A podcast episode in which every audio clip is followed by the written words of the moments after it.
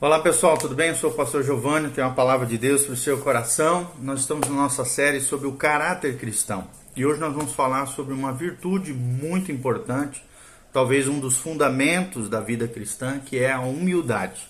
Então, o nosso tema de hoje é Bem-aventurado os humildes e nós estamos baseados em Mateus capítulo 5, versículo 3, no famoso Sermão da Montanha, onde Jesus diz o seguinte: Bem-aventurado os pobres de espírito, porque dele, porque deles é o reino dos céus. Bem-aventurado os pobres de espírito, porque deles é o reino dos céus.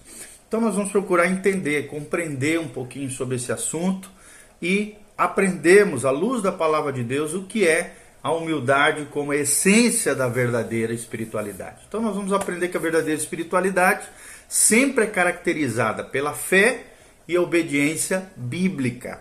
É também acompanhada por uma atitude muito importante no nosso coração, e essa atitude é a humildade. Essa atitude é o ponto central da vida cristã, é a base de todas as graças. E, no entanto, grande parte do que se passa por cristianismo atualmente, infelizmente, enfatiza o orgulho, a autoestima que também eram proeminentes na época de Jesus, no judaísmo lá dos dias de Jesus. Ou seja, os judeus, notavelmente aqui os escribas, os fariseus, herodianos, né, os religiosos da época desfilavam sua religião externa perante os outros e esperavam receber elogios bajuladores como retorno, né, exaltando seu eu e seu ego. Então Jesus expôs essa hipocrisia quando ensinou o seguinte aos seus doze discípulos e outros discípulos que estavam ali nesse belíssimo sermão do monte que nós lemos para vocês. Olha o que diz também Mateus 23, de 5 a 12. Jesus disse assim: saiu da boca de Jesus. Praticam, porém, todas as obras, né? Falando aqui sobre esses, esses fariseus, escribas, praticam, porém, todas as obras com o fim de serem vistos pelos homens pois alargam os seus filactérios e alongam as suas franjas. Amam o primeiro lugar nos banquetes e as primeiras cadeiras nas sinagogas, e as saudações nas praças e os serem chamados mestres pelos homens. Vós, porém, não sereis chamados mestres, porque um só é vosso mestre, e vós todos sois irmãos. A ninguém sobre a terra chameis vosso Pai, porque só um é vosso Pai, aquele que está nos céus nem sereis chamados guias, porque um só é vosso guia, o Cristo. Mas o maior entre vós será vosso servo. Quem a si mesmo se exaltar será humilhado, e a quem a si mesmo se humilhar será exaltado. Então, qual é? Aí surge aqui um primeiro princípio que nós vamos abordar. Primeiro princípio que nós queremos ensinar é isso. Qual é o ensino de Jesus acerca da humildade ou sobre a humildade? Primeiro lugar, os líderes judeus, obviamente, não tinham dado atenção a essa instrução anterior do Senhor contra o orgulho espiritual, que ele toma como alvo no início das citações aqui das bem-aventuranças. Quando ele fala, bem-aventurados humildes de espírito, porque deles é o reino dos céus. Logo em seguida, ele menciona, bem-aventurados aqueles que choram, porque serão consolados. Bem-aventurados mansos, porque herdarão a terra. Bem-aventurados que têm fome e sede de justiça, porque serão fartos. Mateus 5, de 3 a 6. Ou seja, cada uma dessas atitudes piedosas, acompanhadas de suas promessas, descrevem pessoas que estão no reino de Deus. Ou seja, elas identificam aquelas pessoas que sentem consolo em todas as questões que sejam importantes da vida, que aguardam um dia herdar a terra na sua forma máxima, né, aqui na sua plenitude, o que nós sabemos que será no milênio e na descida de novos céus e nova terra, no final do milênio, ou seja, as glórias do novo céu e da nova terra, conforme ensina a palavra de Deus. E cada bem-aventurança aqui descreve um aspecto da humildade. Primeiro deles, pobreza de espírito. Esse é o destaque que nós queremos dar aqui. O que, que eram os pobres de espírito? Cristo aqui, queridos, inicia o seu sermão com a seguinte frase: Bem-aventurados os pobres de espírito. Assim que está na revista e corrigida, Almeida, né? Fala sobre isso. Pobre aqui provém do grego pitokos, P-T-O-C-H-O-S, que significa alguém que é tão pobre que precisa mendigar. Ou seja, era empregada especificamente essa palavra para mendigos que não tinham nenhuma habilidade profissional ou eram incapacitados demais para trabalhar. Essas pessoas pobres eram financeiramente falidas, totalmente desamparadas e sem quaisquer meios de sustento. O reino de Deus pertence a, a esse tipo de pessoa, aqueles que se consideram, se reconhecem como espiritualmente necessitados, ou seja, todos aqueles que são genuinamente salvos, descobriram sua própria falência espiritual, então sabem que não poderiam entrar baseados em nenhum valor próprio. Numa análise final, aqui nós vemos que o reino pertence a todos aqueles, como, por exemplo, o coletor de impostos da parábola de Jesus, lá em Lucas 18, 13. Que a Bíblia diz que esse coletor, quando estava orando a Deus, ele não ousava nem ainda levantar os olhos aos céus, mas batia no peito, dizendo: Ó oh Deus, se propício a mim, pecador. Em contraste, né, não são é, a, aqueles que confiam no seu batismo, por exemplo, ou no fato de ter sido criado na igreja, ou na sua herança cristã, que tem o direito de pertencerem ao reino de Deus. Esse direito também não diz respeito às pessoas que confiam apenas numa data, quando, por exemplo, tomaram uma decisão por Cristo, ou foram então à frente no final de um culto.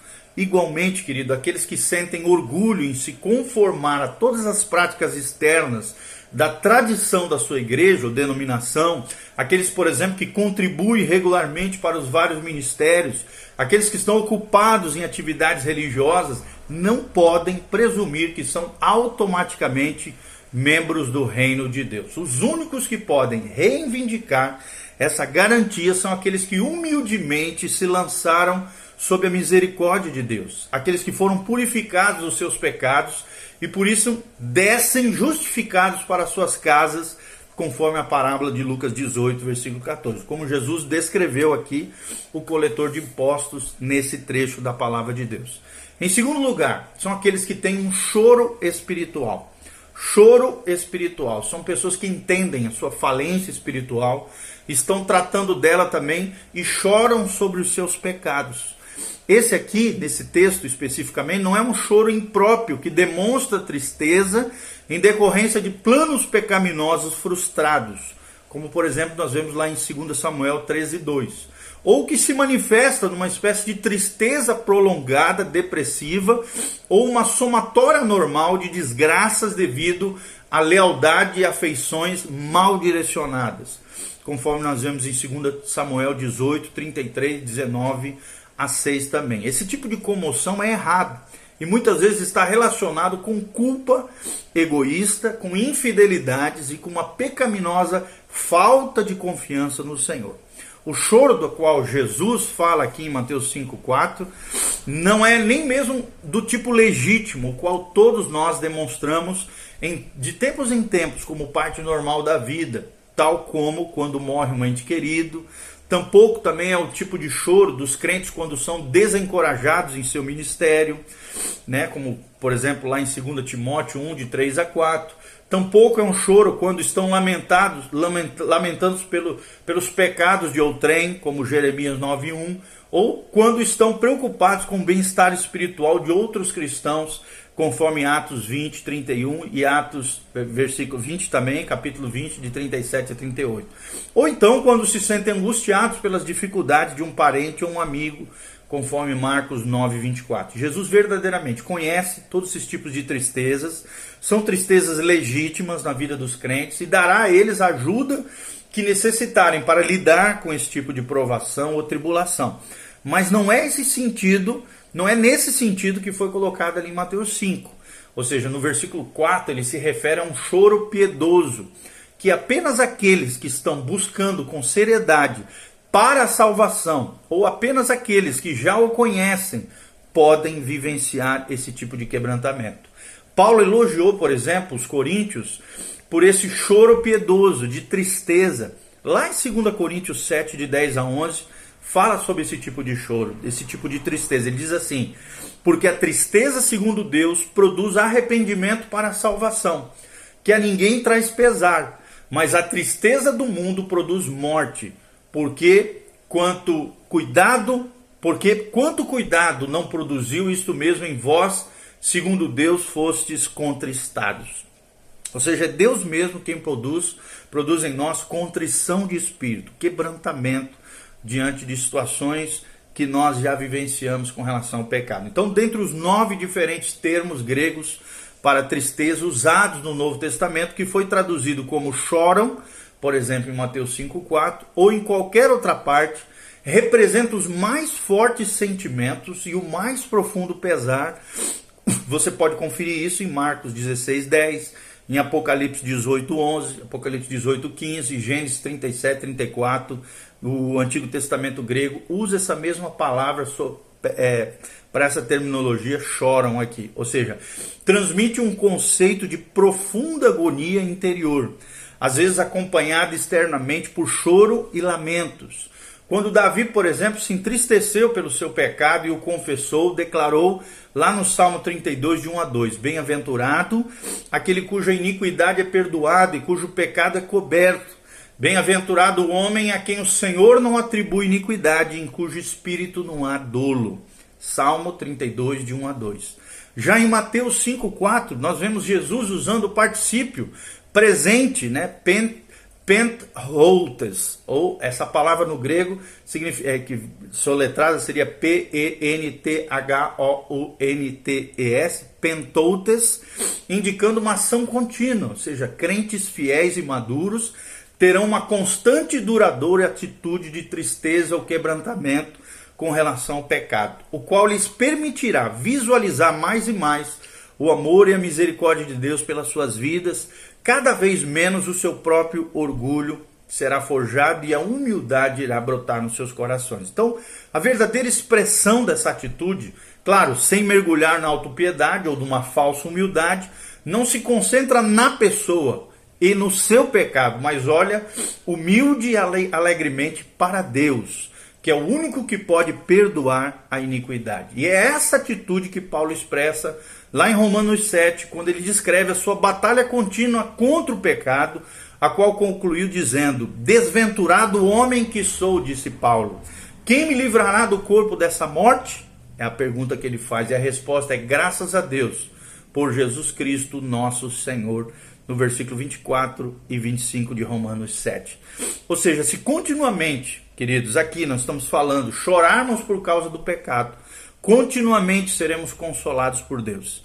Embora possamos vivenciar esse consolo no presente, conforme Mateus 11, 28, 2 Tessalonicenses 2, 16, ele somente será completo na glória do céu, onde Deus como diz Apocalipse 21, versículo 4, enxugará dos olhos toda lágrima, e a morte já não existirá, já não haverá luto, nem pranto, nem dor. Terceira característica dessa humildade, dessa bem-aventurança dos humildades, além né, de pobreza do espírito, além daqueles que choram, é também a mansidão. Ou seja, a atitude de mansidão, conforme Mateus 5, 5. De acordo com a divina sabedoria de nosso Senhor, ela se enquadra com a seguinte é, ap apresentação lógica das bem-aventuranças. Ou seja, tem uma cadeia de crescimento aqui de virtudes produzidas através da humildade. A pobreza do espírito nos leva, primeiramente, a nos afastarmos dos nossos próprios pecados. Logo em seguida, nós choramos por causa da nossa injustiça. E logo em seguida vem a mansidão, que também é o resultado da nossa humildade que nos levará a buscar a justiça de Deus. A palavra grega aqui é praus, P-R-A-O-S, traduzida como mansos no versículo 5. Isso significa essencialmente macio, suave e algumas vezes descreve um medicamento, uma espécie de calmante ou uma brisa suave que chega ao nosso coração. Descrevia também o temperamento de animais cujo espírito naturalmente selvagem havia sido domesticado para transformá-los em animais úteis para o trabalho. Ou seja, nos seres humanos ela definia uma atitude dócil, submissa, quieta e compassiva. Embora Jesus, durante sua entrada triunfal em Jerusalém, fosse aclamado como rei dos judeus, Mateus diz também que ele era humilde, montado em um jumento, num jumentinho, cria de animal de carga. Ou seja, mansidão sempre foi a vontade de Deus para o seu povo. Está lá em Jó 5,11 que diz que Deus põe os abatidos num lugar alto, para que os enlutados se alegrem da maior ventura. Moisés também é descrito como sendo muito, muito manso, mais do que todos os homens que haviam sobre a terra. Está lá em Números 12, versículo 3. E Davi, o homem segundo o próprio coração de Deus, escreveu: Ó Senhor, guia os humildes na justiça e ensina os mansos o seu caminho. Está lá no Salmo 25, 9. Ou seja, a mansidão também é enfatizada ao longo de todo o Novo Testamento, além do ensino de Jesus sobre ela. Paulo tinha muito a dizer. O apóstolo recomendou aos crentes em Éfeso, em Efésios, né? 4, de 1 a 2, ele diz que andeis de modo digno da vocação a que fostes chamados, com toda humildade e mansidão, com longanimidade, suportando-vos uns aos outros em amor. E ele instruiu também Tito a relembrar o povo a que se sujeitem aos que governam, ou seja, as autoridades sejam obedientes e estejam prontos para toda boa obra, não difamem a ninguém, nem sejam altercadores, mas cordados, dando provas de toda cortesia para com todos os homens. Tito 3, de 1 a 2. O termo no inglês é gentleness, ou seja, mansidão, especialmente no seu antigo sinônimo, que seria meekness, ou seja, brandura, pode algumas vezes indicar fraqueza, mas essa é uma interpretação incorreta do significado bíblico. Mansidão aqui é o poder colocado sob o controle. Como diz o escritor de Provérbios, melhor é o longânimo do que o herói de guerra. Aquele que domina o seu espírito do que aquele que toma uma cidade. Lá em Provérbios 16, 32. Em contraste, essa pessoa que não é mansa é parecida com uma cidade derribada que não tem muros, conforme Provérbios 25, 28. Ou seja, a mansidão sempre usa seus recursos de maneira apropriada, diferentemente das emoções fora do controle, que tantas vezes são destrutivas e não têm lugar na vida do crente. A mansidão também não deve ser equiparada à covardia, como uma falta de convicção ou uma mera simpatia humana. Ao contrário, é uma virtude que implica coragem, força, convicção e uma boa disposição provenientes de Deus, não de recursos humanos egocêntricos. Ou seja, a mansidão era característica de nosso Senhor Jesus Cristo, que sempre, sempre defendeu a glória de Deus. E por fim, deu-se a si mesmo, né? se doou a si mesmo em sacrifício por outros. Embora não reivindicasse, né? não revidasse quando criticado, quando caluniado ou tratado injustamente, conforme 1 Pedro 2, 21 24, Jesus respondia de maneira apropriada, firmemente, quando a honra de Deus foi profanada ou a sua verdade foi deturpada ou negligenciada. Ele tomava uma atitude a respeito disso. Ou seja, por duas vezes ele limpou o templo à força. Está lá em João 2, 14 a 16 e Mateus 21, de 12 a 17. Repetidamente e sem medo denunciou a hipocrisia dos líderes religiosos da sua época. Você pode ver isso em Mateus 23, de 13 a 36. Então, como Cristo, uma pessoa mansa não se defende. Isso porque ele morreu para o ego e assim não se preocupa com insultos, com perdas materiais ou até mesmo com uma injúria pessoal. O crente que tem mansidão sabe que por si mesmo não merece defesa e que ao longo prazo todas as suas posses não constituem algo pelo qual vale a pena lutar.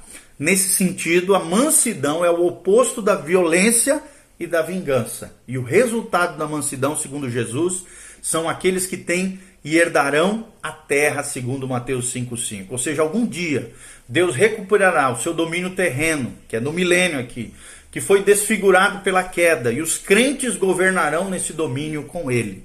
Desse modo, os mansos, todos os cristãos verdadeiros, podem confiar plenamente na promessa de Jesus. E o uso enfático aqui desse pronome grego autos por nosso Senhor indica apenas os mansos que herdarão a terra com ele. O termo grego para herdarão é klerenomeu, que significa alguém que recebe parte que lhe foi atribuído por uma herança legítima. Ou seja, é uma promessa juntamente com o Salmo 37:11, que a despeito da atual prosperidade de muitos descrentes e o sofrimento de muitos crentes que agora suportam nessa vida, ou seja, um tempo de ajuste de contas virá diante do Senhor. O descrente, a menos que se arrependa e creia, será julgado e condenado. Já o crente herdará as bênçãos que Deus prometeu.